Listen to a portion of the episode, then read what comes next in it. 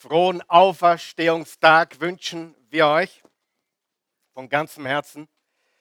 Die größte Wahrheit aller Zeiten, die größte Wahrheit aller Zeiten, das ist eine ziemlich große Behauptung, würde ich sagen, aber die größte Behauptung aller Zeiten ist, dass Jesus, der Christus, auferstanden ist.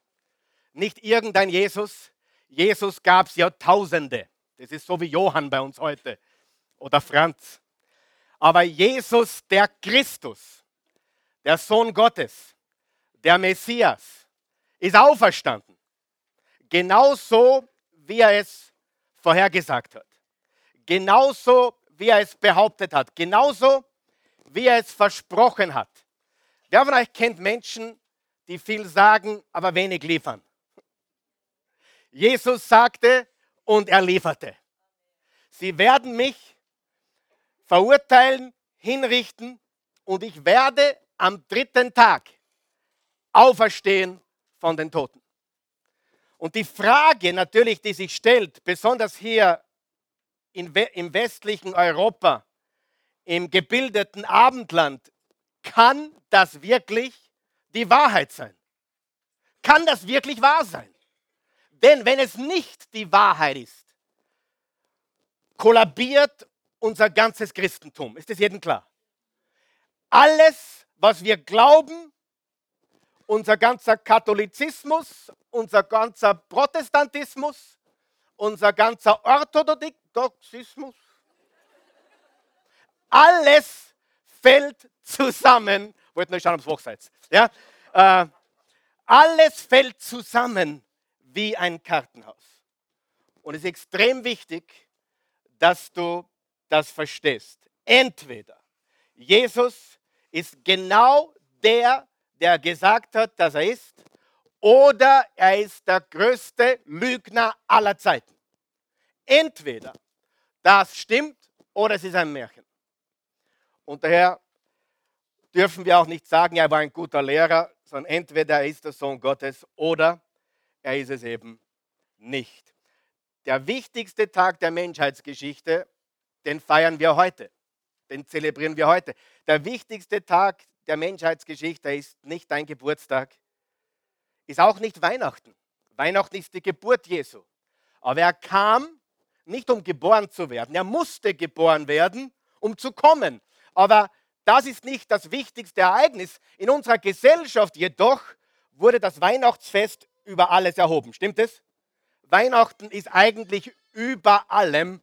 Bereits sechs Wochen, sieben Wochen vorher wird mit den Feierlichkeiten, den Lichtern und den all den Dingen begonnen. Und dann geht es teilweise bis Ende Januar hinein. Zwei Monate.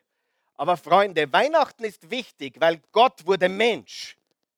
Aber ohne seinem Tod am Freitag und ohne seiner darauf folgenden Auferstehung am Sonntag haben wir keinen Glauben. Dann wurde er als normaler Mensch geboren, ist als normaler Mensch gestorben und Punkt Ende der Diskussion, das ist es gewesen. Aber ich glaube von ganzem Herzen und ich glaube an diesen Herrn und Erlöser, seit mittlerweile 36 Jahren. Einige, die hier sitzen, haben damals noch nicht gelebt. Einige haben damals schon lang gelebt. Aber ich glaube an diesen Herrn und Erlöser und ich bin kein ungebildeter Mann. Meine Bildung hat eigentlich dazu geführt, dass ich heute mehr an Jesus glaube als je zuvor. Alles andere scheint mir unlogisch, scheint mir als nicht logisch, scheint mir als unwahr. Sieh, ich glaube, jetzt, das wird einige Christen schockieren, ich glaube an Jesus nicht, weil es in der Bibel steht. Ich glaube an Jesus, weil ich Geschichte studiert habe. Hallo. Viele Christen sagen heute, du musst es glauben, weil es steht in der Bibel. Ich glaube an die Bibel. Aber bevor ich an die Bibel glaubte, habe ich meine Hausaufgaben gemacht. Was kam zuerst? Gott oder die Bibel? Gott. Was kam zuerst? Die Auferstehung Jesu oder das Neue Testament? wir müssen verstehen, zuerst kam die Auferstehung und dann, jetzt passt gut auf, dann wurde aufgeschrieben, was passiert ist. Und das stärkt meinen Glauben, weil zuerst war die Auferstehung und dann wurde es von Augenzeugen aufgeschrieben. Ich glaube heute an die christliche Botschaft nicht, weil ich ein Lied gelernt habe, Jesus loves me, this I know, for the Bible tells me. So, klingt schön.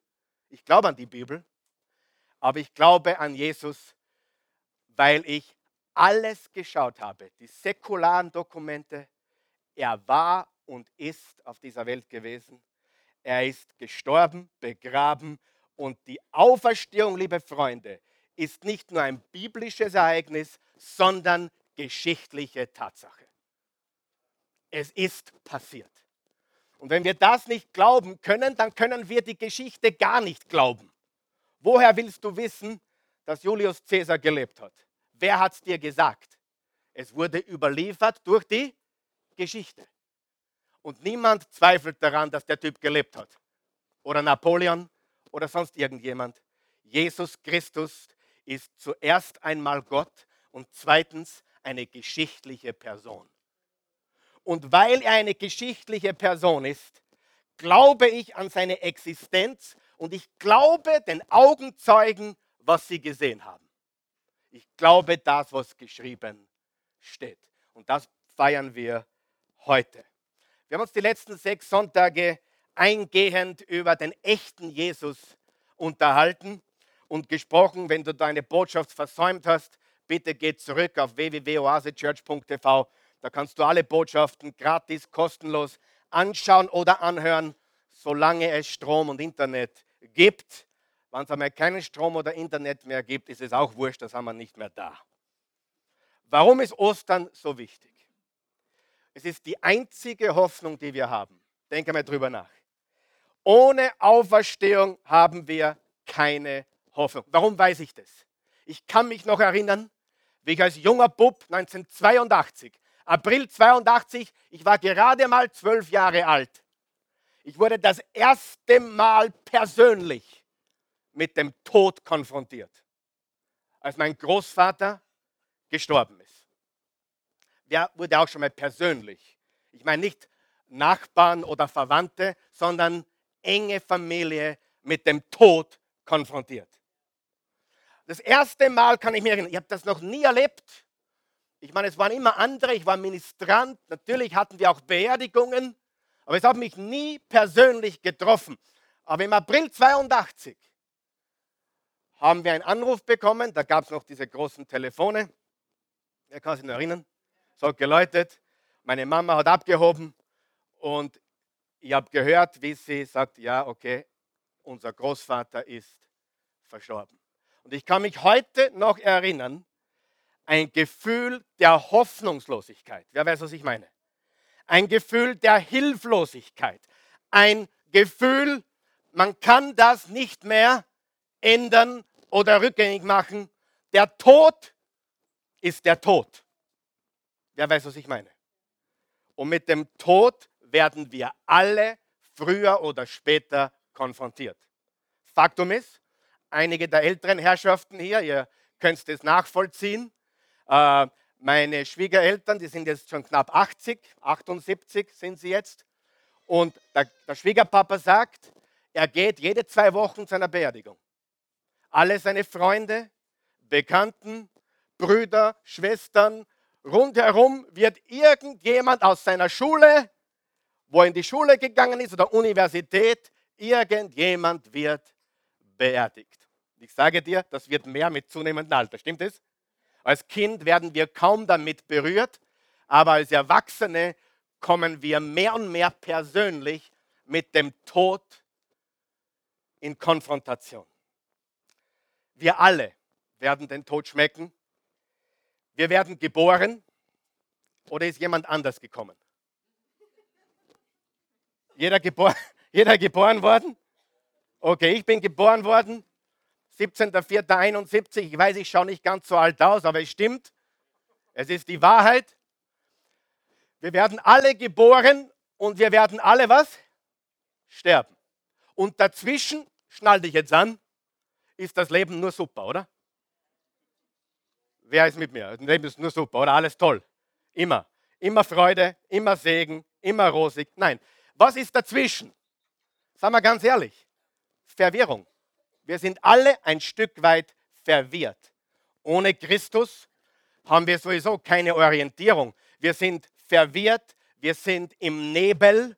Wenn man das Wort Nebel umdreht, hat man Leben und das ist das, was Christus uns gibt. Aber von der Geburt bis zum Tod erleben wir ein vernebeltes, verwirrtes Leben, das wir meistens nicht verstehen, oder? Wir verstehen es meistens nicht. Also wie lebenswert ist das Leben eigentlich? Also ich glaube, was wir heute hören werden, ist gute Nachricht. Aber rein menschlich gesehen, wir kommen in die Welt durch Geburt und wir gehen von dieser Welt durch den Tod. Der Tod ist die demokratischste Institution, die es gibt. Total demokratisch. Niemand ist ausgeschlossen, niemand entkommt, jeder wird einen letzten Herzschlag haben. Der Tod toleriert keine Diskriminierung. Der Tod erlaubt keine Ausnahme. Die Sterberate auf der ganzen Welt, sogar bei uns zu Hause, wo ich herkomme, ist 100 Prozent. 100 Prozent. Auch im Waldviertel. Egal, wo du herkommst. Die Sterberate ist wie viel? 100 Prozent und ein Tod pro Person. Ein Tod pro Person. Ja, wer ist schon glücklich heute, dass er gekommen ist? Habe immer heute einen Tag ausgesucht. Der Tod ist Realität. Aber wir müssen das verstehen, damit wir verstehen, was das Problem ist und warum Christus gekommen ist. Er ist am Freitag gestorben, um den Tod zu besiegen. Er ist am Freitag gekommen, um den Tod zu töten. Ein für alle Mal. In dem Psalmen 89 steht, gibt es denn auch nur einen Menschen, der niemals sterben muss? Was ist die Antwort zu dieser rhetorischen Frage? Es gibt keinen.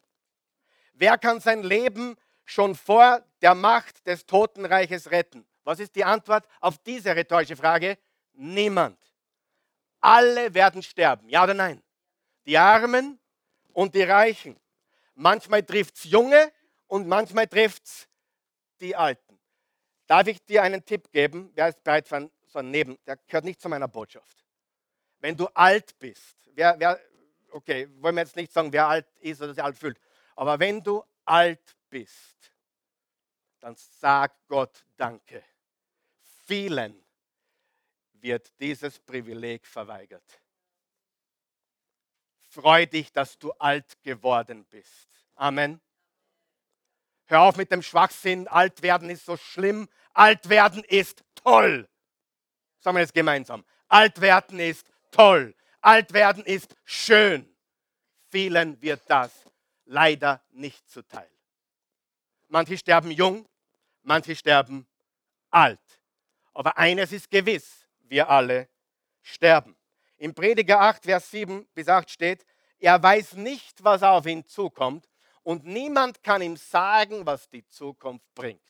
So wie keiner Macht über den Wind besitzt und ihn nicht aufhalten kann, so kann er auch nicht den Tag seines Todes aufhalten.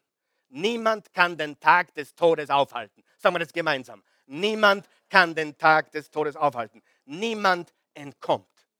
John Lennon ist gestorben. Und er hat kurz vor seinem Tod gesagt, ich bin nicht schadenfroh, bitte um Himmels Willen, aber er hat kurz vor seinem Tod gesagt, die Beatles sind berühmter als Jesus Christus. Er hat nicht damit gerechnet. Wer von euch glaubt, er hat nicht damit gerechnet, dass der besagte Tag, an dem er in New York City erschossen wurde, sein letzter Tag sein würde.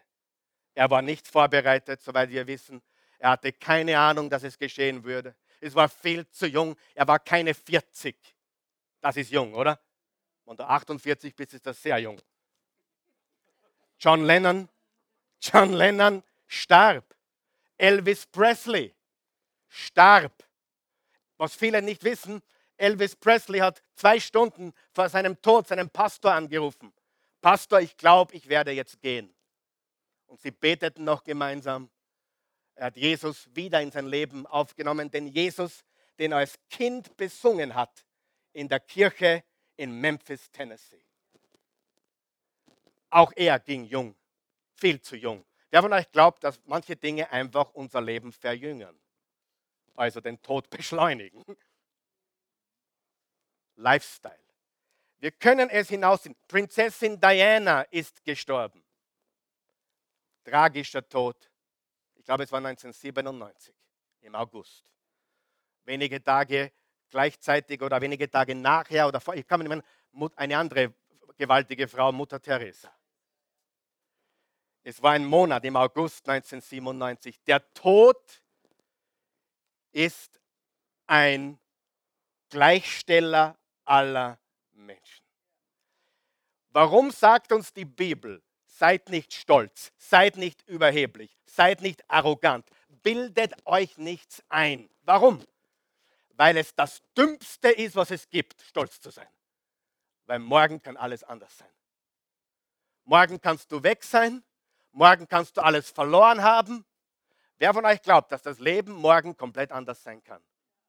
Kann in beide Richtungen gehen. Manchmal gehen wir durchs Tal, manchmal sind wir auf dem Berg. Wenn wir am, im Tal sind, auf den Knien, wenn wir am Berg sind, voller Demut. Weil eines ist gewiss, wir wissen nicht, was morgen bringt. Am Dienstag sind drei Profi-Bergsteiger in Kanada verstorben.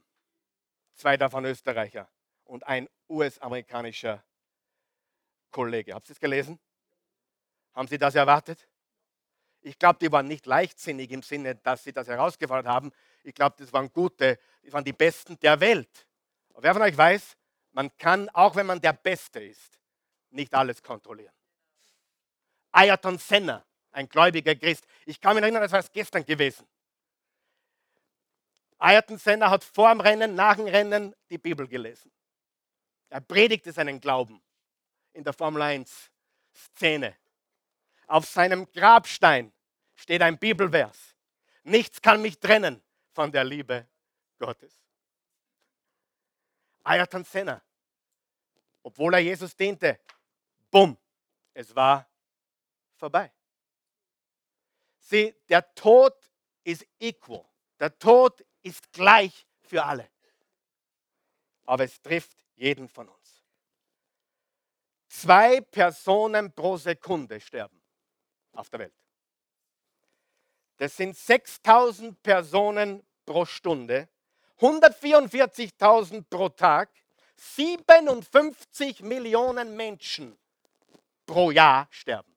57 Millionen. Das ist die Einwohnerzahl von Italien oder Frankreich. Jedes Jahr. Wer von euch glaubt, es ist töricht, darauf nicht vorbereitet zu sein? Es ist dumm, absolut dumm. Weißt du, der Versicherungsmakler kommt da ist diese Versicherung und das brauchst du auch noch, weil es könnte das passieren. Die Menschen sichern sich ab mit Alarmgeräten und Kamera und Videoüberwachung. Aber ich sage dir, auf das, was sicher kommt, der Einbrecher kommt nicht sicher. Und trotzdem hast du eine Versicherung und trotzdem hast du eine Videoüberwachung, aber der Tod kommt. Amen. Und da vorbereitet zu sein, ist einfach nur Weisheit. Und die Bibel sagt im Psalm 90, Mose hat gesagt, Gott lehre uns zu bedenken, dass wir sterben, damit wir ein weises Herz erlangen. Ja? Der beste Chirurg der Welt kann dein Leben vielleicht ein bisschen verlängern und vielleicht, dass du ein bisschen schöner ausschaust. Die teuersten Tabletten können dir nicht wirklich weiterhelfen. Trag den besten Sturzhalm, Sturzhelm, das ist ein Strohhalm. Trag den besten Sturzhelm, den Geld kaufen kann. Werde Formel 1 Weltmeister sieben oder achtmal. Geh Skifahren, locker, ganz langsam. Fall zufällig auf einen Stein, der herumliegt und sei gelähmt. Wir wissen nicht, wo es geht ihm nicht gut, was man so hört. Man, man weiß gar nichts. Michael Schumacher. 20 Jahre fährt er mit 300 plus Sachen allen auf und davon und um die Ohren. Und er geht Skifahren, ohne schnell unterwegs gewesen zu sein. Und bumm, ist das Leben anders. Seid ihr mit mir heute? Wem geht schon besser heute? Und ich sage euch das deswegen, und ich habe heute ein Cabanossi mitgenommen. Schau, die Wahrheit ist, sagen wir mal ganz ehrlich, ich beschäftige mich nicht immer gerne mit der Wahrheit. Wer ist mit mir? Vor allem, wenn es die Wahrheit ist, die mich betrifft. Christi, das stimmt nicht. Nein, Satan weiche. Das ist eine Lüge, was du sagst. Ich weiß, sie hat recht. Wer weiß, was ich meine? Wir beschäftigen uns nicht gerne mit der Wahrheit.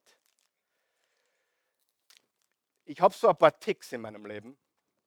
Nicht auch ein paar Ticks. Die Christi sagt, ich habe mehr als genug. Äh, ich esse ganz selten Schokolade. Ganz selten. Aber wenn ich Schokolade esse, muss es Milka sein. Milka Alpenmilch.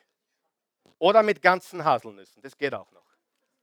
Und dann esse ich nicht ein oder zwei Stück, sondern die ganze Tafel in drei Minuten. Aber dann ist wieder gut für Monate.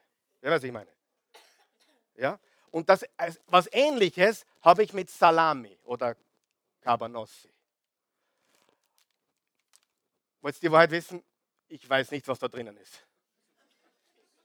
Und wollt die Wahrheit wissen? Ich will es nicht wissen. Manchmal, manchmal, manchmal hätte ich einen Gustav eine Leberkassemme. Und dann stehe ich ja dort hin und wieder, alle halben Jahre, eine gescheite Leberkassemmel. Vor allem, seit sie die Käse-Leberkäsesemmel erfunden haben. Oder?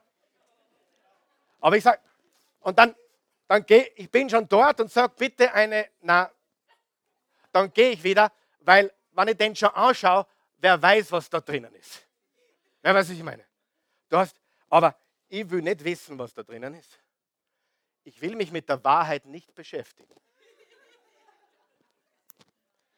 Ich rede mir sogar ein, diese weißen Punkte sind Vitamine. Ja? Wer von euch weiß, wir beschäftigen uns nicht gerne mit der Wahrheit? Ja oder nein? Und heute möchte ich, dass wir uns mit der Wahrheit beschäftigen. Der Tod wird still geschwiegen. Der Tod wird totgeschwiegen. Man redet nicht darüber. Und das ist aber genau der Grund, warum Jesus kam. Mein sehr guter Freund Sigi lebt seit 50 Jahren in Amerika. Er ist Metzgermeister. Und er hat mir einmal gezeigt, wie Würstel gemacht werden. Und dann war mein Appetit für zwei Jahre weg. Und dann sagte er zu mir, aber wir machen es noch sauber. Oh meine Güte. Wer will die Wahrheit auch nicht wissen, was in der Wurst genau drinnen ist? In einer Salami, Leberkäse? Nein. Wir verdrängen die Wahrheit. Ja oder nein? Seid ihr noch wach? Wir verdrängen die Wahrheit. Und das, was du heute hörst, ist die Wahrheit. Niemand kann dagegen was sagen, oder? Wir werden alle sterben. Egal wie viel Nahrungsergänzung du nimmst, egal welche Nahrungsergänzungsmittel du nimmst, egal wie viel Fitness du machst, wie viel Gemüse du, du isst, wie vegan du bist, egal wie wenig oder nicht du rauchst, kein Rauchen, kein Alkohol. Du kannst die Qualität deines Lebens erhöhen, aber du kannst die Unvermeidlichkeit des Todes nicht stoppen. Unmöglich. Wir sterben. So ein Mist, oder? Oder? Ist das ein Mist? Wirklich? Was ist, wenn dieses Leben hier auf der Erde nur das erste Kapitel deines Lebens ist. Was ist, wenn dieses Leben hier auf der Erde nur der erste Absatz des ersten Kapitels deines Lebens ist? Was ist, wenn dieses Leben hier auf der Erde nur der erste Satz des ersten Absatzes des ersten Kapitels deines Lebens ist? Was ist, wenn dieses Leben nur das erste Wort des ersten Satzes, nur der erste Buchstabe des ersten Wortes des ersten Absatzes deines Lebens ist? Was ist dann? Ich sage dir, das ist die Wahrheit. Im 1. Korinther 15, Vers 55 bis 58 steht, lesen wir es aus, laut, laut, bitte, laut. Tod, wo ist dein Sieg? Tod, wo bleibt nun deine Macht? Die Sünde ist wie ein Stachel, der tödliches Gift in sich trägt. Durch sie hat der Tod seine Macht und die Sünde hat ihre Kraft durch das Gesetz.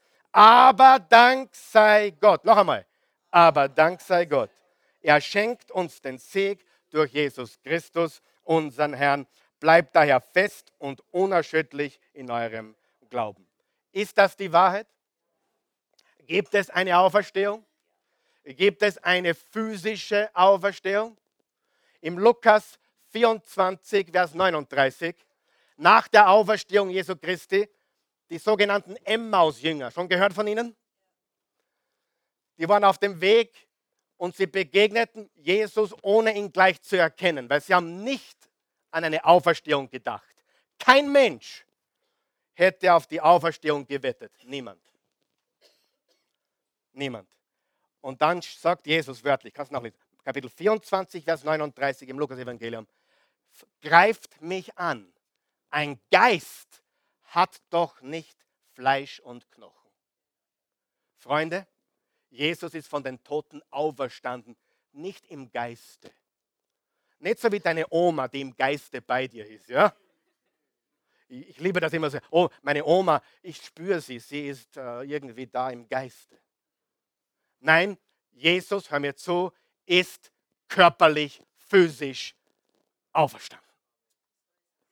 Er ist mit dem Körper, mit dem er gekreuzigt wurde, begraben wurde, herausgekommen aus dem Grab.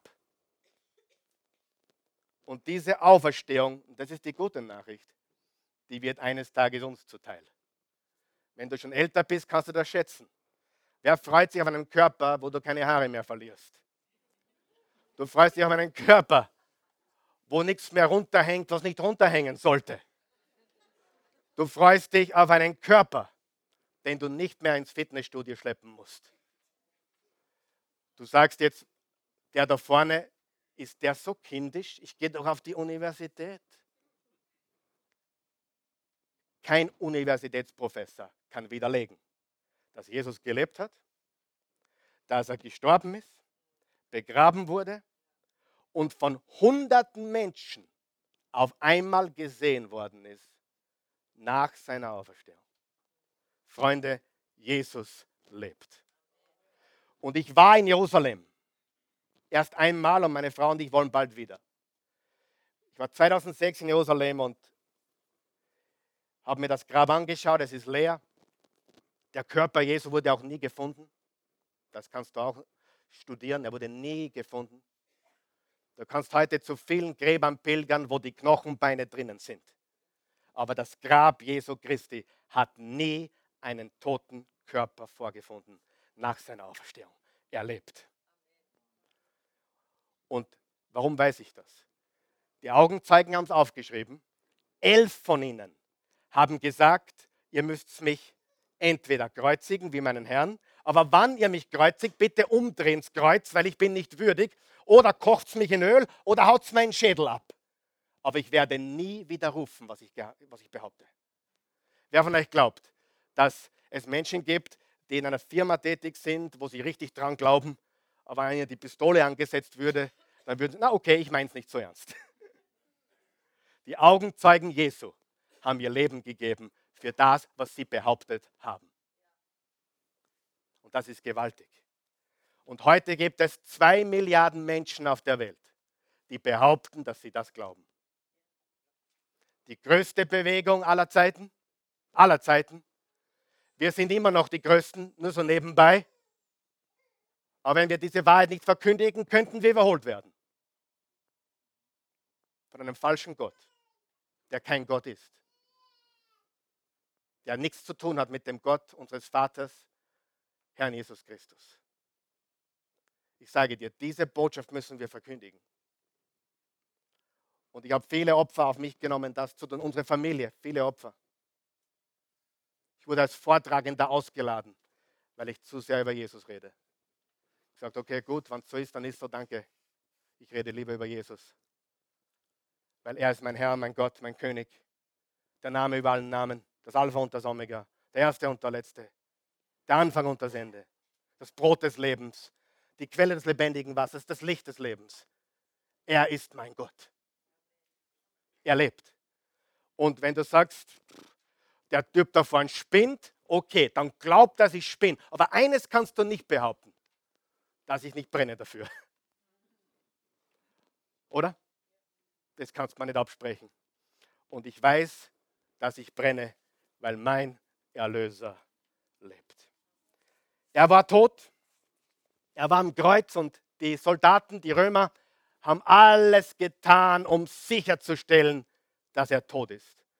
In einer Stelle steht, dass sie ihm die Beine brechen wollten. Sie haben links und rechts dem Verbrecher die Beine gebrochen. Warum? Weil der Kreuz am Tod ein Erstickungstod ist. Sie, die, die, die, die, die heben sich ständig auf und ab auf den Nägeln. Du musst dir vorstellen, jeder Atemzug, du, du musst dich aufstellen auf dem Nagel, der durch deine Nerven geht. Der wird durch die, der wird durch die Nervenbahn getrieben, der Nagel. Hier, hier und unten. Und man kann nur Luft kriegen. Wenn man, sich, wenn man durchhängt, kriegt man keine Luft. Der einzige Weg, Luft zu bekommen, ist, wenn man sich aufstemmt. Und wenn man nicht warten wollte auf den nächsten Tag, die längste Kreuzigung, die es gab, war neun Tage. Neun. Der Mensch wurde alleine gelassen. Neun Tage ausgetrocknet, verdurstet. Aber an dem Tag haben sie die Beine gebrochen, links, rechts. Und dann kamen sie zu Jesus in der Mitte und sie sahen, dass er bereits was tot war und sie brachen die Beine nicht. Und im Psalm 22, 1000 Jahre vorher hat David gesagt, sie werden ihm keinen Knochen brechen. Das kannst du nicht so präzise voraussagen. Unmöglich. Unmöglich. Warum ist Jesus so schnell gestorben und alle anderen so lange? War er ein Schwächling? Im Gegenteil. Er war stärker, als du dir vorstellen konntest. Der, hat, der war Zimmermann. Und damals, wir verstehen Zimmermann falsch der Beruf des Zimmermanns war damals nicht wie heute nur Holz. Die haben alles gemacht. Die haben die Häuser, die haben Zimmer gebaut und, und, und beim Bau mitgeholfen, weil das alles damals anders war. Jesus hat am Bau gearbeitet. Der war ein, ein Mannsbild. Ich glaube von ganzem Herzen. Die Bibel sagt, die ganze Schuld der Menschheit ruhte auf ihm und er ist an einem gebrochenen Herzen verstorben. Und er hat gesagt, es ist vollbracht. Er ist gestorben, um den Tod zu besiegen. Und jetzt noch zum Abschluss ganz kurz. Das Evangelium von Matthäus, Vers 62. Am nächsten Tag, es war der Sabbat, kamen die hohen Priester und Pharisäer bei Pilatus zusammen.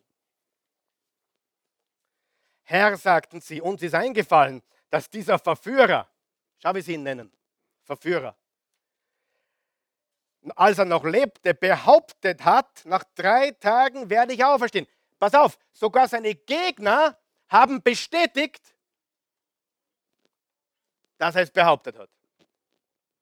Gib deshalb bitte den Befehl, dass die Gruft bis zum dritten Tag bewacht wird, sonst könnten seine Jünger kommen und ihn stehlen und dann dem Volk gegenüber behaupten, er sei von den Toten auferstanden.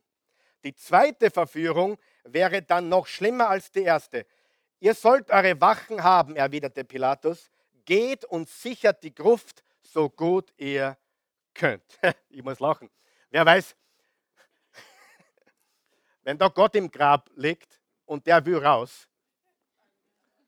da kannst du eine ganze Armee aufstellen. So zogen sie los, versiegelten den Stein, also eine Gruft war das, am Eingang und sicherten das Grab mit der Wache. Dann geht es gleich weiter im Vers 1 vom nächsten Kapitel.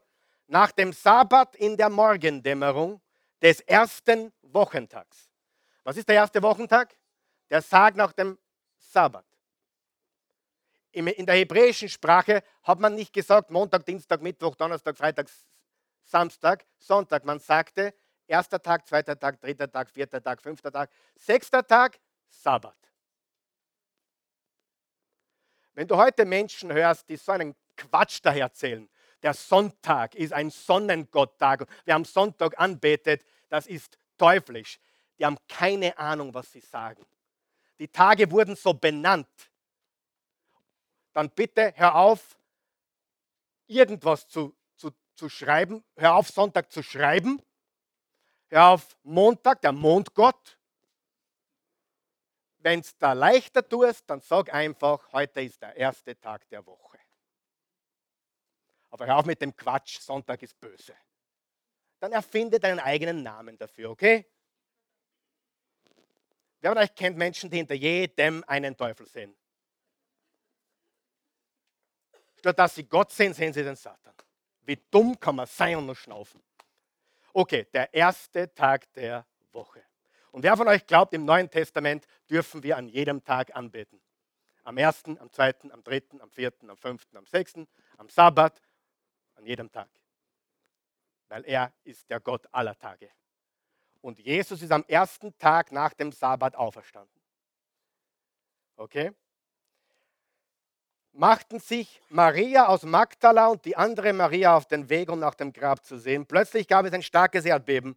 Ein Engel des Herrn war vom Himmel gekommen und zum Grab getreten. Er wälzte den Stein weg und setzte sich darauf. Das muss eine gewaltige Sache gewesen sein. Seine Gestalt flammte wie ein Blitz und sein Gewand war weiß wie Schnee. Da zitterten und bebten die Wächter vor Angst und fielen wie tot zu Boden.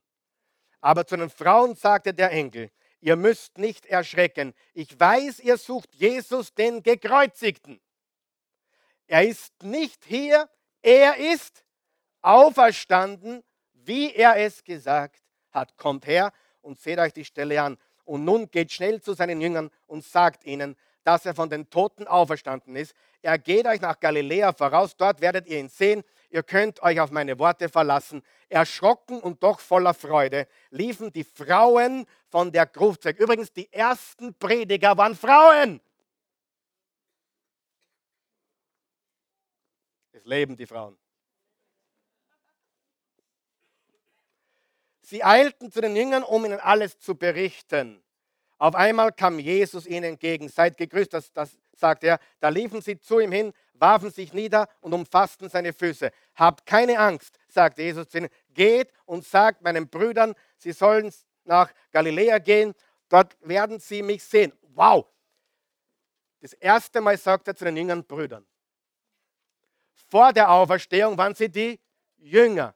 Jetzt sind sie Brüder, Jesus ist unser älterer Bruder. Seine Auferstehung wird einmal unsere Auferstehung sein.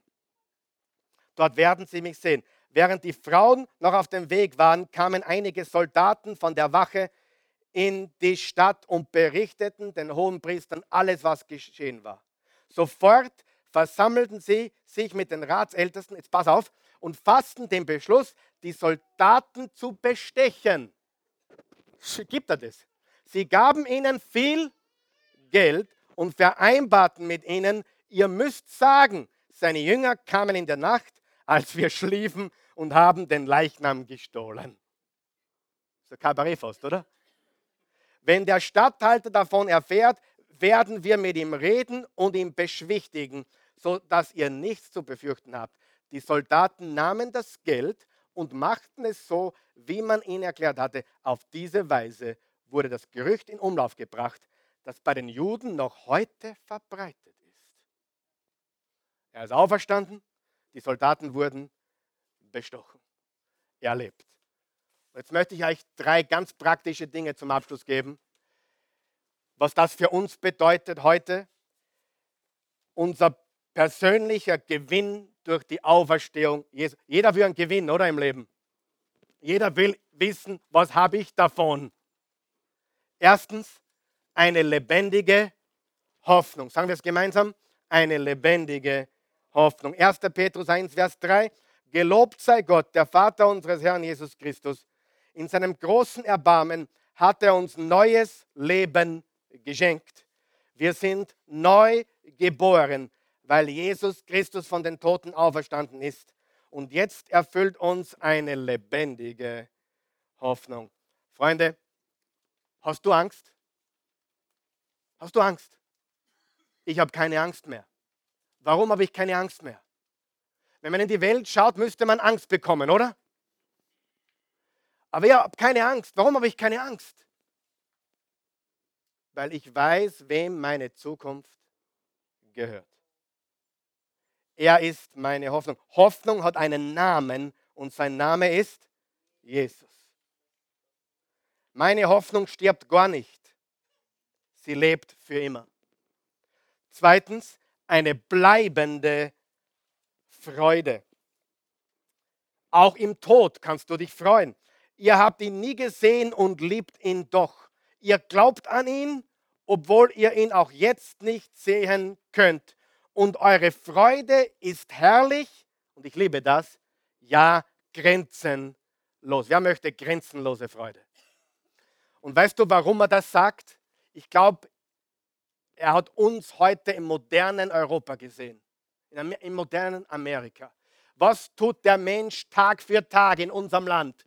Wie kann ich mich heute vergnügen? Wie kann ich glücklich werden? Ich will nur eines, glücklich sein. Und wer von euch weiß, glücklich sein vergeht. Menschen, die im Lotto gewonnen haben, große Summen, fünf Jahre später kaputte Menschen. Menschen, die mit mehr Frauen geschlafen haben, als du dir vorstellen kannst, tot, innerlich, seelisch tot. Das gleiche gilt für die Frauen, die mit den Männern schlafen. Es ruiniert dich von innen.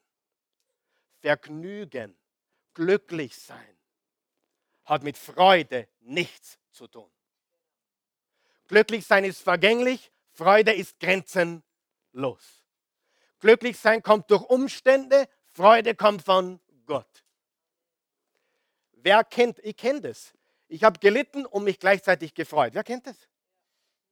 Ich habe schwere Zeiten gehabt und mich gleichzeitig gefreut. Ich bin vor einem Sarg gestanden und habe mich gleichzeitig gefreut, nicht an den Umständen, aber an meinem Herrn und Erlöser Jesus Christus.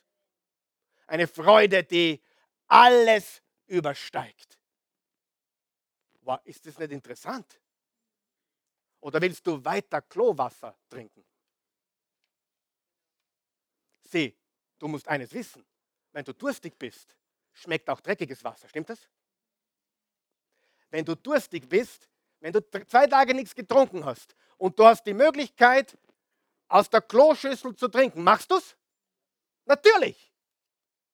Aber wer von weiß, es ist nichts im Vergleich